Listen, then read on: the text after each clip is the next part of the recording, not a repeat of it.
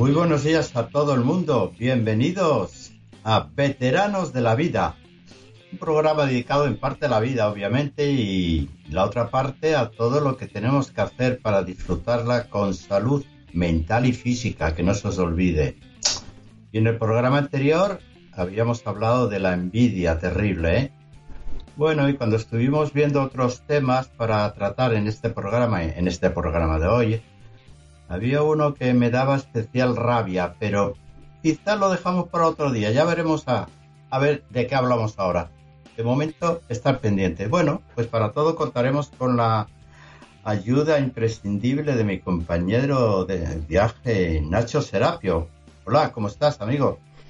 Pues muy bien, muy bien. Estoy trabajando sin parar y, y que la, a mí la vida no me da, no me dan necesito otras 4 o 5 horas al día para que, para que me dé para hacer todo lo que tengo que hacer. Eh, he empezado un nuevo proyecto eh, empresarial en paralelo a Dragon. Y, bueno, pues voy, voy a tope con, con, las dos cosas. Y entonces ya, aparte de eso, me, me volví a poner a entrenar porque había estado lesionado. Y, y vamos, que, estoy que no paro y, y súper ilusionado y súper contento. Ya he bajado unos cuantos kilitos y los que me quedan. ¿Y tú qué tal? ¿Cómo estás? ¿Qué tal tu semana? Bien, pues yo ya, pues ya me hago solidario contigo lo de la lesión, pero yo como soy un ninja, me, me lesioné un brazo, una tendinitis, pues digo, bueno, todavía me queda el otro y me, me quedó el brazo torpe. Imagínate mm. cómo se hace una clase de arte marciales con el brazo torpe. Pues ahí estaba yo, hice lo que pude y me llevé la, sorpresa de que no era tan torpe. Lo que pasa es que nunca le daba la oportunidad. Siempre estaba el brazo mm. derecho haciendo maravillas y el izquierdo ahí más o menos se dejaba llevar. Madre mía, lo que tenía escondido el izquierdo. Vale, vale. a, mí el, a, mí el, a mí el brazo bueno, el brazo bueno es el izquierdo, pero tuve una lesión bastante, bastante heavy que fue por diciembre o enero y tuve que parar de entrenar y aproveché el tiempo pues para dedicarlo al, a la empresa, a Dragon, que es, que es mi niño mimado. Y, y bueno, pues ya sabes, dejas de entrenar y, y, se te quitan las ganas de dejar la dieta, o sea, de hacer la dieta y no sé qué. Y, bueno, pues, pues ya sabes, competidor de élite que entrenaba cuatro o cinco horas al día, de repente no entrenar, eh, no hacer dieta y pasarte delante del ordenador todo el tiempo del mundo, pues imagínate lo que había cogido. eso, lo que ocurre al cuerpo, sí es verdad. Acostumbramos mal. Pero bueno, ya, ya va retomando, ya va retomando su ritmo, yo me voy sintiendo mejor y a la vez más optimista y, empiezo a ver resultados ya, habiendo bajado ya tres o cuatro kilitos eh, y hace pues hace un montón de ilusión y dan ganas de, continuar. Y bueno, respecto a lo que vamos a hablar hoy, el tema era tuyo. Eh, te daba te daba especial rabia el, el tema de los veteranos olvidados. Y, y pues de veteranos olvidados vamos a hablar. A ver a qué te refieres con veteranos olvidados y, bueno, sencillo, es que aquí no hay gente mayor en esta vida, mucho menos anciano, no sé, habrá alguno por ahí en los cementerios ya, pero no, no, yo no soy ni un mayor, ni un, anciano, ni nadie, yo soy un veterano de la vida. Entonces, eh, eh, tengo unas cualidades, una experiencia que ya quisieran los jóvenes. A mí, cuando un joven que ha nacido 20 años después que yo, 50, se cree que tiene alguna virtud con respecto a mí digo, pero bueno, ¿desde cuándo haber nacido después que yo es una virtud? Eso me parece una estupidez, solamente ni que lo pienses. Hombre, un hecho cronológico, el que yo haya nacido en tal año y tú en otro año posterior, eso es un hecho cronológico, no es una virtud, ni a mí me quites mérito por eso, entonces yo me siento muy mal. Y sobre todo me sentí mal, empecé a sentirme mal ahora porque yo soy profesor, entonces a mí nadie me ha excluido, ¿no? Pero me molesta que excluyan a la gente deliberadamente. Verás, te voy a poner un ejemplo. Sí, porque ponme el ejemplo porque no termino de entender a qué te... Uh, ya lo verás, ya lo verás cómo nos excluyen y te dicen aquello de, tú ya tuviste tu oportunidad. Digo, ¿qué quieres? ¿Que me muera? Y me muero, te dejo el sitio para ti solito y te dejo de paso mi casa, ¿verdad? Ya puesto, te dejo la casa, los ahorros. ¡Hala!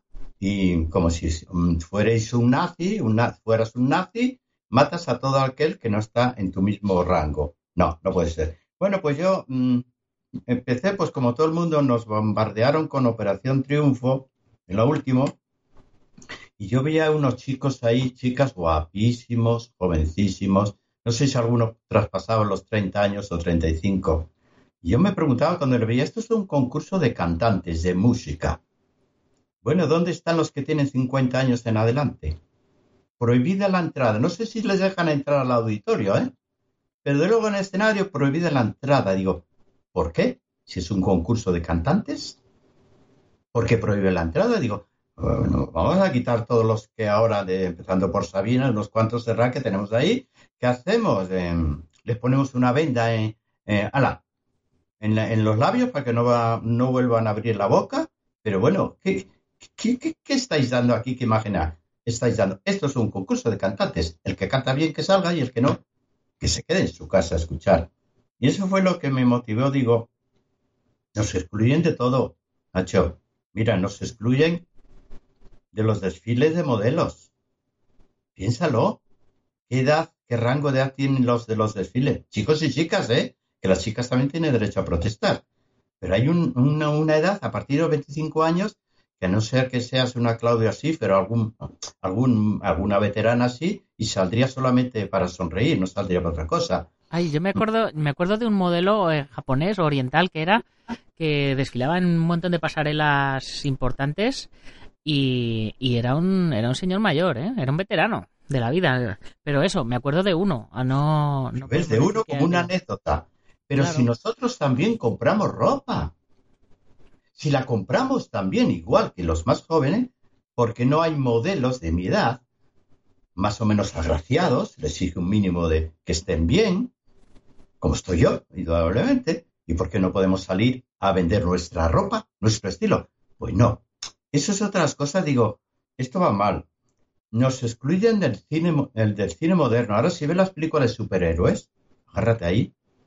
Ahí todos son ya, ya, eh, chicas impresionantes, ya guapísimas, que son capaces de matar a 400 hombres de un solo soplido. Jovencitas, los jovencitos son guapos a aburrir.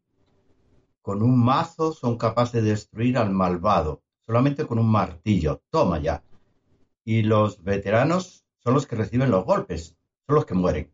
¡Hala! Ya nos han excluido del cine. Nos excluyen de la política. Espérate que como... ¡Hala! Vamos a ver, cada vez que salen los señores de Podemos y de Ciudadanos, ¿qué edad tienen? ¿Ves algún veterano de la vida hablando ante las cámaras diciendo hay que hacer esto y aquello? No, no, no. Yo, cuando, cuando tú me despides, yo te empiezo a contradecir todo lo que me estás diciendo, sí, ¿eh? Sí, sí, sí, sí, Y bueno, ¿y los monitores de gimnasio sobrevivimos? A ver, los que damos clases. Bueno, a lo mejor hay, hay alguna excepción, los japoneses, ¿eh? Madre mía, y los chinos, los profesores japoneses y chinos han dejado su huella no les echa ahí nadie del gimnasio. Aunque no hagan gran cosa, llegan ahí, todo el mundo hace una reverencia, el maestro. Ahí podríamos decir que es, pero los japoneses, no estoy yo seguro que los españoles seamos igual. Anda, tienes la vez. Explícame. Venga, a ver, vamos a, empezar. Antes de la pasarela de moda, ¿qué es, ¿cuál era el, primer tema? Pues Operación Triunfo. Lo de Operación Triunfo. Sí, yo creo que eh, hay diferentes formatos de programas y el de Operación Triunfo en concreto es un, es un programa para precisamente para potenciar a los jóvenes talentos. No es que estén no es que no, no es que estén eh, de ¿cómo se dice? apartados los veteranos. Es que es un programa para jóvenes talentos. Hay otro tipo de programas para otro tipo de talentos otro tipo de personas, pero es uno de tantos. Ahí, ahí ahora mismo hay 20, 30, 40 canales de televisión y si no te gusta uno cambias al siguiente y si no te gusta otro cambias al siguiente. Lo mismo yo creo que sucede con las películas. Eh, en un, eh, igualmente, igual que, que un señor mayor, un veterano, no va a poder hacer el personaje de cómic porque eh, los géneros de superhéroes son un género que está basado en unos cómics, que esos cómics tienen unos personajes, que esos personajes tienen unos roles y tienen unas edades, entonces tienen que coger actores que se parezcan en edades y en géneros y en roles. Pero luego hay otras películas en las que esos jóvenes no pueden hacer esos papeles, porque son películas para, para otros rangos de edades diferentes. No se puede, o sea, no, no se puede. Es que, es que no pueden hacer una película de Marvel con un superhéroe mayor cuando ese, cuando ese superhéroe mayor no existía en los cómics de Marvel, ¿no? Digamos, o sea, hacen una película basada en Spider-Man porque Spider-Man existía. Eh, no, sí, no van a hacer una peli basada en Old Man porque Old Man no existe, ¿no? Dentro de, de su universo. Pero, sin embargo, Jack Nicholson sigue haciendo películas, eh, eh, ¿cómo se llama? Woody Allen sigue haciendo películas y son otro rango de edades y son otro rango de, personajes. Yo que he estudiado interpretación y que, y que soy actor también, a mí me consta que a mí eh, hace 10 años me podían llamar para esos papeles de guaperas, de instituto, de no sé qué, y ahora ya me empiezan a llamar para papeles de padre y de familia. Eh, tengo que asumir que tengo una edad y que unos determinados roles se me han acabado, pero me empiezan otros y luego serán los, los roles de, de padre y luego serán los roles de divorciado y luego serán los roles de abuelo y, y, pero siempre va a haber diferentes papeles para diferentes películas porque las películas al final son contar historias con respecto a lo de los monitores de gimnasio ahí hay, hay que ver qué tipo de disciplina dentro del gimnasio porque eh, refiriéndonos a arte marcial yo personalmente siempre voy a confiar más en una persona mayor que arte marcial e incluso deporte de contacto. Siempre voy a confiar más en un veterano que en uno que en un no veterano. Y en, en temas de preparación física, también confío más en un veterano que en un no veterano. Pero cuando es un monitor de una clase colectiva que tiene que hacer la clase, porque no es lo mismo que yo te explique cómo tienes que hacer una, una torsión de muñeca, una llave, a que te tenga que explicar, a que tenga que hacer un, una coreografía contigo durante una hora, que yo no dudo que veteranos que están preparados lo hagan, pero los chavales estos que, que hoy día son monitores de clases colectivas, de estas de tipo aeróbic, tipo zumba, body pump y, y todos estos rollos, se pegan unas palizas de cuatro y cinco horas al día haciendo una clase detrás de otra, que yo la verdad no sé cuántos años duran haciendo eso, pero, pero eso, vamos, es un palidón terrible. Bien, y hasta ahí mi, mi, Está claro, en los gimnasios, en esos gimnasios gigantes, cuando entras a preguntar qué es lo que tenéis, qué salas, qué precios, en la entrevista la haces con un monitor jovencito o una monitora guapísima y cuando vas a ver las salas, hay todos son monitores jóvenes. Yo a priori mm, mm, me retraigo. Yo estoy deseando un monitor con gran experiencia. Entonces me retraigo y no, y no lo hago. Y lo que dices tú de enseñar son, monitores jóvenes, es un poco el mismo como, como las tiendas de ropa. Son dependientes jóvenes porque, son, porque son puestos de trabajo, eh, yo creo que son temporales. Mientras me estoy sacando los estudios de la carrera, de lo que yo realmente quiero dedicarme y tal, mientras tanto estoy aquí, trabajo estas pocas horas y porque son trabajos mal pagados, la verdad, ese tipo de trabajos de monitor de gimnasio. Me, me saco un dinerito, me saco un extra, me pago la carrera y luego ya eh, cuando yo me retiro, entra otro igual jovencito al que van a explotar, igual que me han explotado a mí. Yo creo que ahí la cosa es tema de explotación. Sí, lo que está claro que excluir al sector de la población, que va a ser el sector eh, numéricamente más amplio de todos, porque eh, nacen menos niños y mueren más personas, pero la población tiende a ser longeva. Entonces yo creo que la sociedad se va a tener que reconfigurar en todos los sentidos y vamos a ver tiendas de ropa donde se vendan tiendas de ropa para todas las edades, verdaderamente todas las edades y los, los maniquís que tengan representen a todas las edades. El cine este, va a estar enfocado, quieras o no, el ocio a personas ya que sobrepasan los 60 años, porque ahora mismo tener 60 años es estar en plenitud de forma. Tú sabes la edad que tengo yo, tengo 73 años y nunca en mi vida he estado mejor, anímicamente, intelectualmente y físicamente. O sea, todo eso la sociedad deriva o nos estamos perdiendo un cliente fabuloso que puede consumir todo lo que le demos. ¿eh? Estos programas de radio deben ser capaces de, de, captar la atención de la persona mayor, por lo que digamos o como lo digamos. No porque yo sea de su edad, sino si quieres tener un buen programa de radio, dirígete a todos. No hables el argot juvenil porque a veces el argot tío, plasta, no me jodas. No, cuidado, cuidado, cuidado. Dirígete a todo el mundo. Eh, mm, mira, es una cosa que siempre decía, ¿por qué el joven tiene que hablar mal en el largo callejero y las personas mayores hablamos normalmente bien, correctamente, menos palabrotas? ¿Por qué esa deformación del lenguaje? Eso ha sido, yo creo que eso es, algo educacional. Eh, eh, yo creo realmente que en ese sentido la, educación hoy día es, es peor de lo que era de lo que era antes.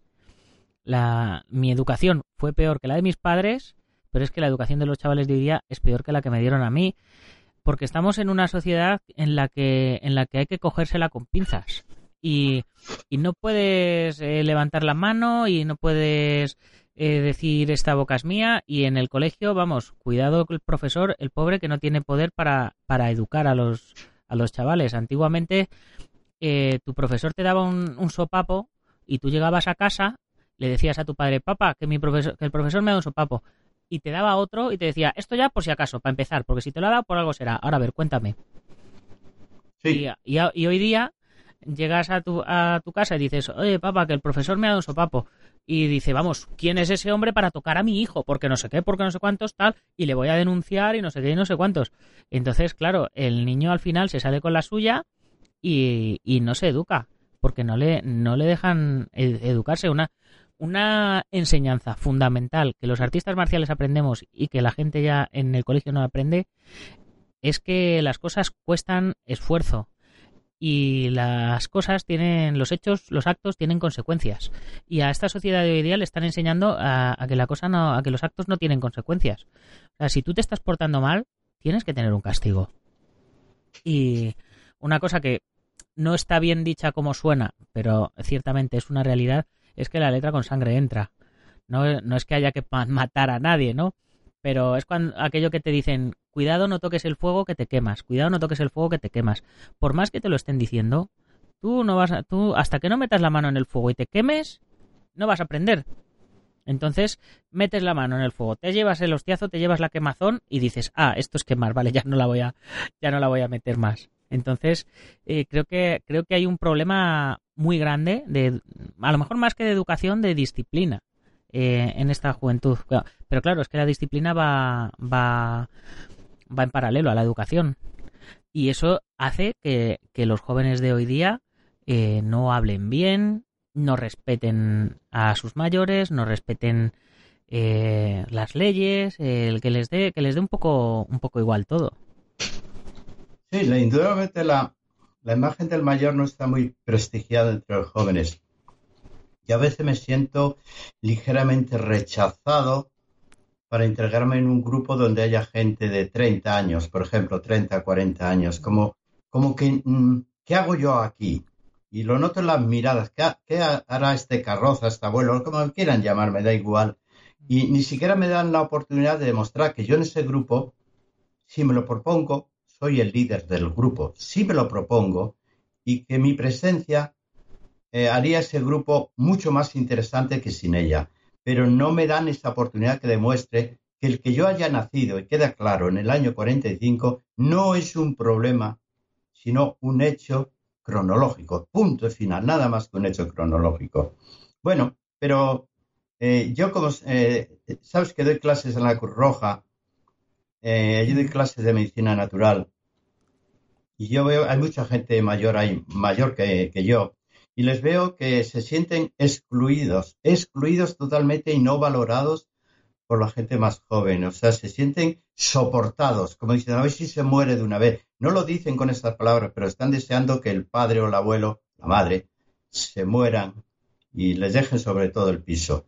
Eh, lo tienen en los ojos, lo tienen en los ojos clavado la tristeza.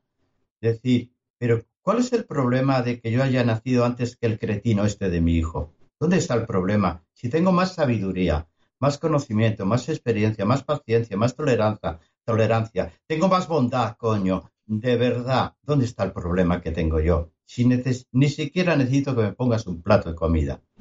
Bueno, pues te voy a decir ya, para no quejarme tanto, porque a mí no me excluyen, de hecho no me excluyen porque en todos los grupos que estoy soy el mayor de todos y al revés, si no voy yo, la reunión no se hace. Eso indica algo, ¿eh?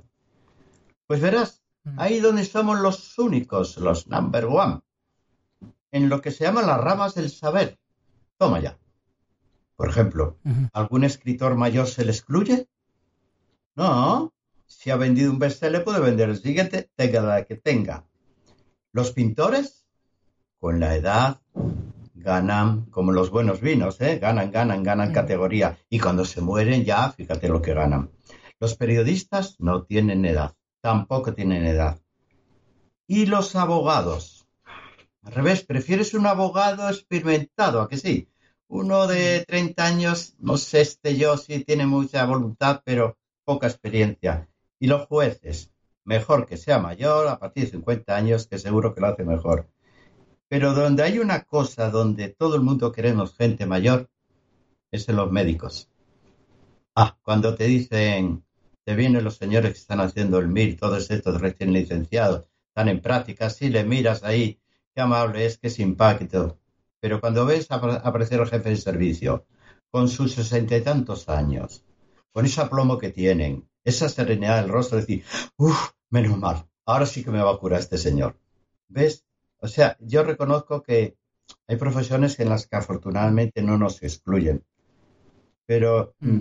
Si quieres comentar, luego te, diré una anécdota que me pasó a mí.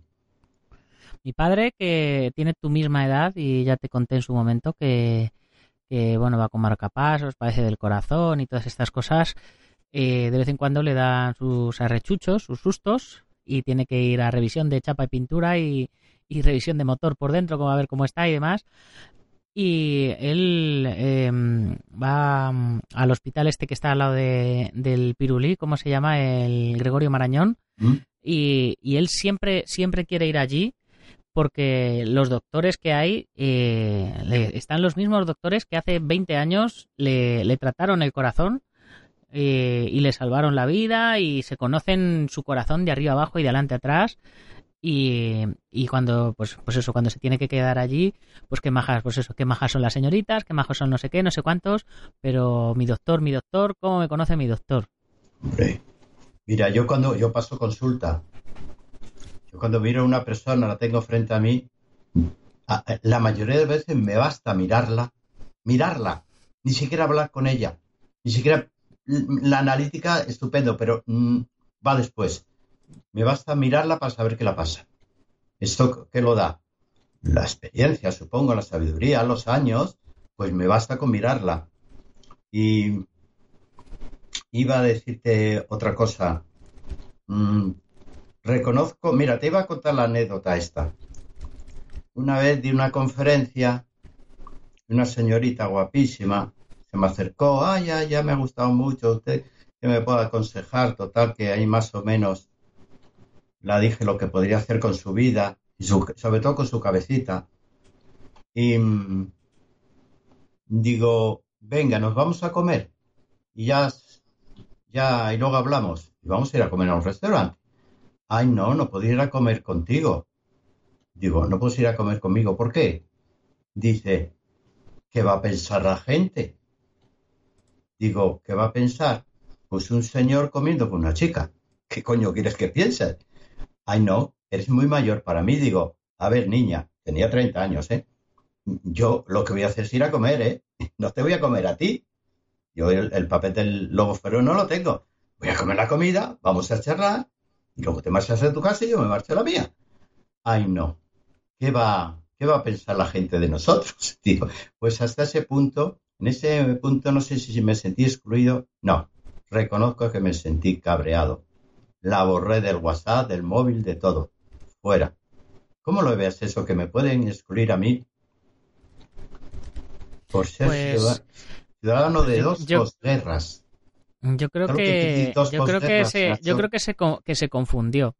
se confundió, que pensó, lo que, que sí, que se pensaría lo que no era. Ay, Dios mío, qué imaginación tiene la juventud. No lo sé. Ya, porque creen que, todo el mundo quiere ligar. No, hay gente que quiere comer, ¿eh?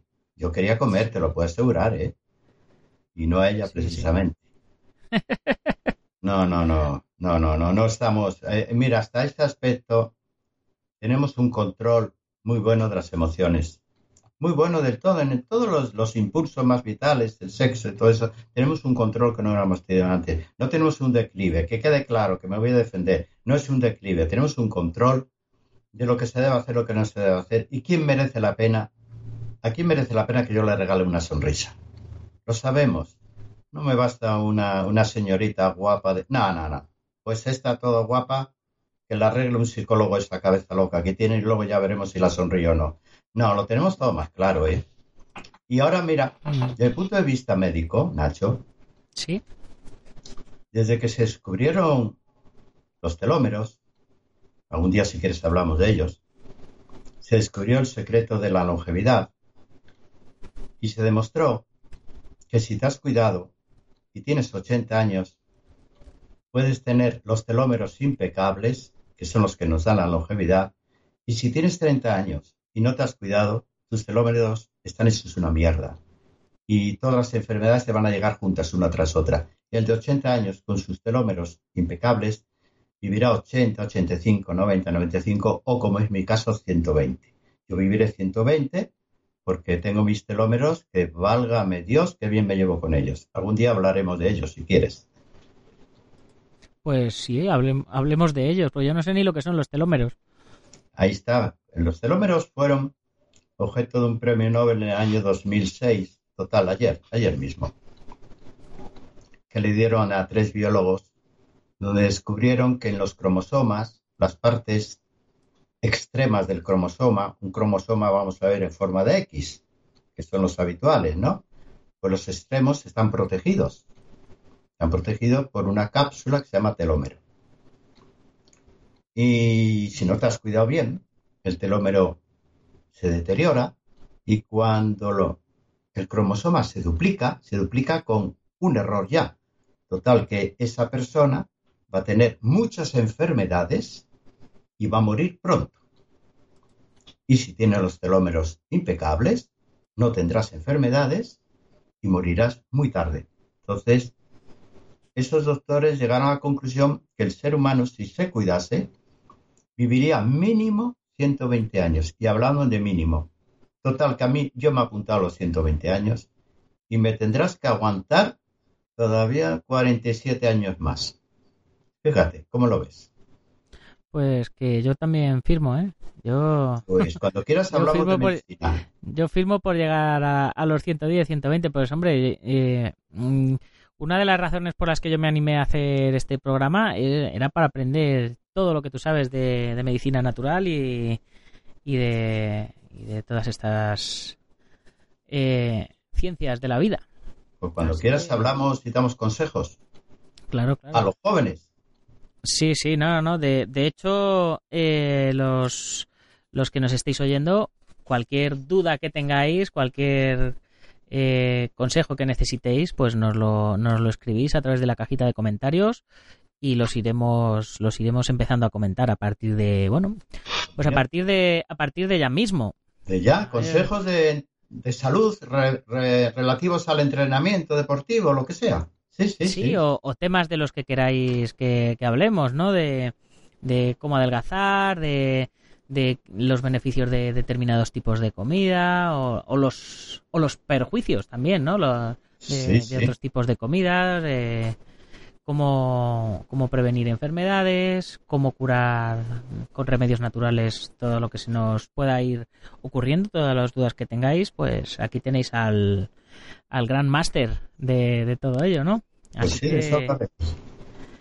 eh, yo creo que mira, ya llevamos 29 minutos de programa, madre mía, ya, estamos ya pasados de tiempo.